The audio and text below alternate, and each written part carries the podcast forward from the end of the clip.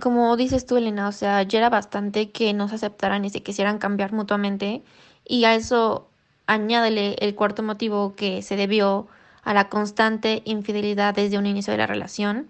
Y bueno, las muy publicitadas relaciones extramaritales sin consentimiento de la pareja nos dejaron frases para la historia muy, muy populares como en este matrimonio éramos tres eh, y Camila Parker Bowles fue una constante desde la boda y se dice que el jinete James Hewitt sería la confirmación de que Diana no se había resignado a vivir una vida sin afecto, o sea que como vio que Charles también era infiel como de y veía que no le iba a dar atención y afecto